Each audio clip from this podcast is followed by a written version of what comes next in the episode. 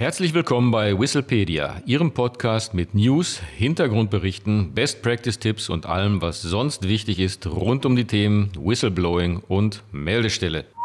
Auf geht's. Herzlich willkommen. Hier ist wieder Whistlepedia. Hier sind wieder Stefan Reinwald und Martin Walter. Heute möchten wir Ihnen gerne einige bekannte Whistleblower-Fälle im Lichte des neuen Hinweisgeberschutzgesetzes vorstellen ob in einem Unternehmen oder in der öffentlichen Verwaltung, ob fehlerhafte Produkte, Korruptionsfälle oder die Verschwendung von Steuergeldern. Whistleblower decken Missstände auf und machen sie publik. Für die einen sind sie Helden, für die anderen sind sie Denunzianten oder gar Verräter. Doch der Trend ist eindeutig. Immer mehr Organisationen wollen frühzeitig Hinweise bekommen, wenn etwas schiefläuft, wollen diesen nachgehen und so Schaden vermeiden oder zumindest minimieren. Es ist nicht zu bestreiten, dass in der Vergangenheit einige hinweisgebende Personen teuer für die Offenlegung der Verfehlungen ihrer Organisation bezahlen mussten. Und genau hier setzt das neue, derzeit noch im Referentenentwurf befindliche Hinweisgeberschutzgesetz an. Es hat zum Ziel, hinweisgebende Personen zu schützen und jegliche Form von Repressalien zu verhindern. Einige der Fälle, in denen Whistleblower in der Vergangenheit Schaden genommen haben, werden Sie kennen und wir möchten sie Ihnen in unserem heutigen Podcast gerne etwas intensiver vorstellen. Martin, welchen Fall hast du uns als ersten mitgebracht? Ja, der erste Fall, den wir heute vorstellen wollen und dann eben schauen, wie wäre er rechtlich zu bewerten, wenn er in Deutschland stattgefunden hätte und wenn das Hinweisgeberschutzgesetz schon gegolten hätte, das ist der Fall, den die meisten wahrscheinlich benennen würden, wenn man sie fragen würden, nenn uns doch einmal einen Whistleblower-Fall. Das ist der Fall von Edward Snowden.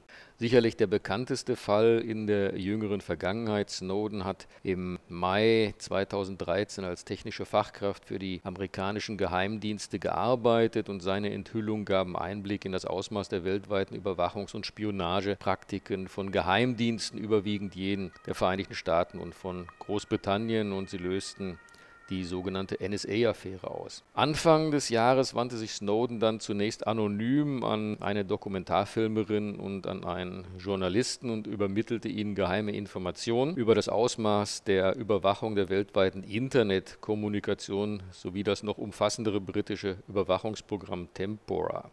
Insgesamt hatte Snowden, das ist ja doch eine erstaunliche Zahl, 1,7 Millionen Dateien kopiert. Im Mai 2013 flog Snowden dann nach Hongkong und von dort aus schickte er die geheimen Dokumente an Zeitungen, und zwar an die Washington Post und an den Guardian, zunächst ohne seine Identität preiszugeben. Im Juni 2013 gab sich Snowden in Hongkong dann als Informant zu erkennen und daraufhin erwirkte das FBI, wie wir wissen, mit einer Strafanzeige wegen Diebstahls von Regierungseigentum widerrechtlicher Weitergabe geheimer Informationen und Spionage einen Haftbefehl gegen Snowden.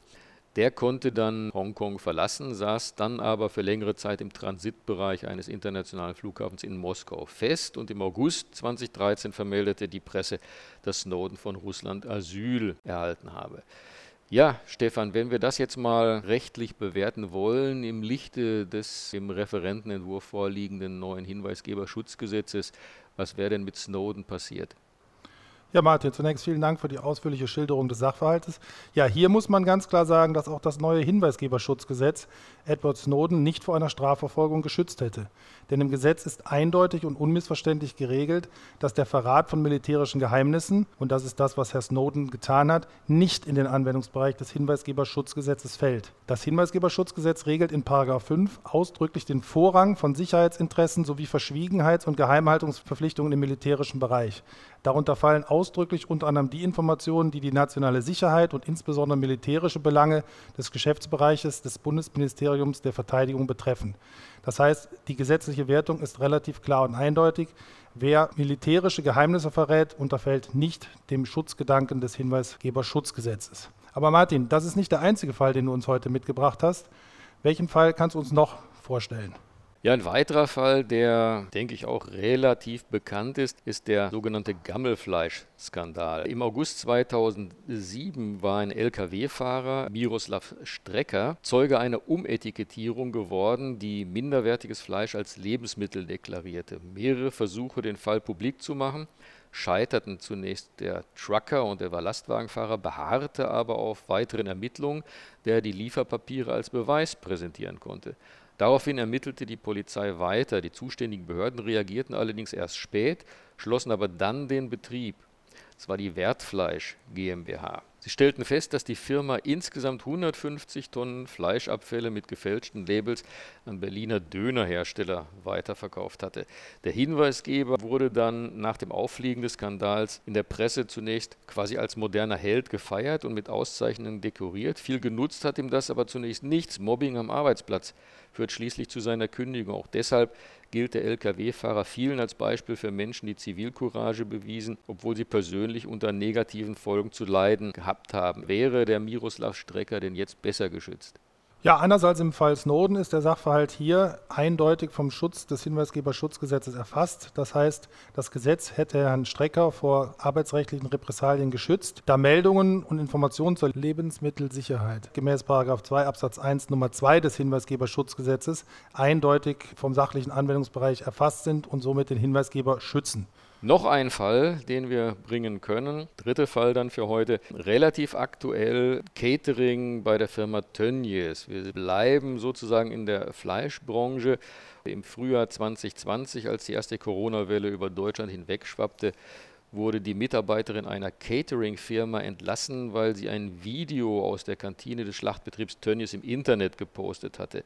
Die Catering-Firma betrieb damals die Kantine des Betriebes von Tönnies in Reda-Wiedenbrück. Das Video zeigte, dass die Beschäftigten dort an langen Tischen ihre Mahlzeiten einnehmen mussten, ohne dass der gebotene Mindestabstand von 1,5 Metern eingehalten wurde. Die Mitarbeiterin wurde von der Catering-Firma noch im April 2020 fristlos gekündigt. Zudem erteilte Tönnies ihr ein Hausverbot. Am 10. September des Jahres kam es vor dem Arbeitsgericht Bielefeld zu einem Vergleich. Die außerordentliche Kündigung der Mitarbeiterin wurde in eine ordentliche Kündigung umgewandelt. Zusätzlich erhielt die Frau eine Abfindung in Höhe von 20.000 Euro. Stefan, wie wäre das denn jetzt rechtlich zu beurteilen?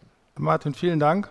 Das ist eigentlich ein sehr interessanter Sachverhalt, der uns sehr schön vor Augen führt, wie wichtig es ist, dass in Unternehmen interne und externe Meldestellen eingerichtet und auch sauber kommuniziert werden. Denn die Mitarbeiterin der Catering-Firma hat hier zwar unzweifelhaft einen rechtswidrigen Sachverhalt angezeigt, nämlich die Nichteinhaltung der Vorgaben der Corona-Schutzverordnung, aber sie hat schlicht und ergreifend den falschen Weg beschritten. Der richtige Weg wäre es gewesen, sich an eine interne oder an eine externe Meldestelle zu wenden oder aber eventuell auch das Gesundheitsamt hierüber zu informieren.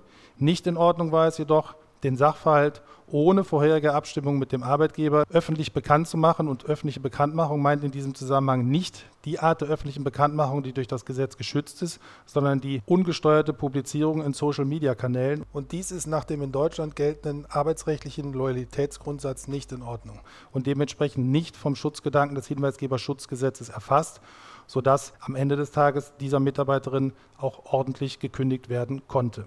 Ich glaube, das waren einige sehr interessante Beispielsfälle zu Whistleblower-Fällen der Vergangenheit. Wir werden sicherlich in weiteren Podcast-Folgen Ihnen noch weitere Sachverhalte vorstellen.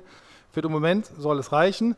Vielen herzlichen Dank, dass Sie uns zugehört haben. Und wie immer gilt, wenn Sie sich zum Thema Hinweisgeberschutzgesetz informieren möchten, freuen wir uns über Ihren Besuch auf der Webseite www.hinweisgebersystem24.de oder schreiben Sie uns einfach eine Mail an podcast.hinweisgebersystem24.de. Vielen Dank und auf Wiederhören. Auch von meiner Seite aus vielen Dank.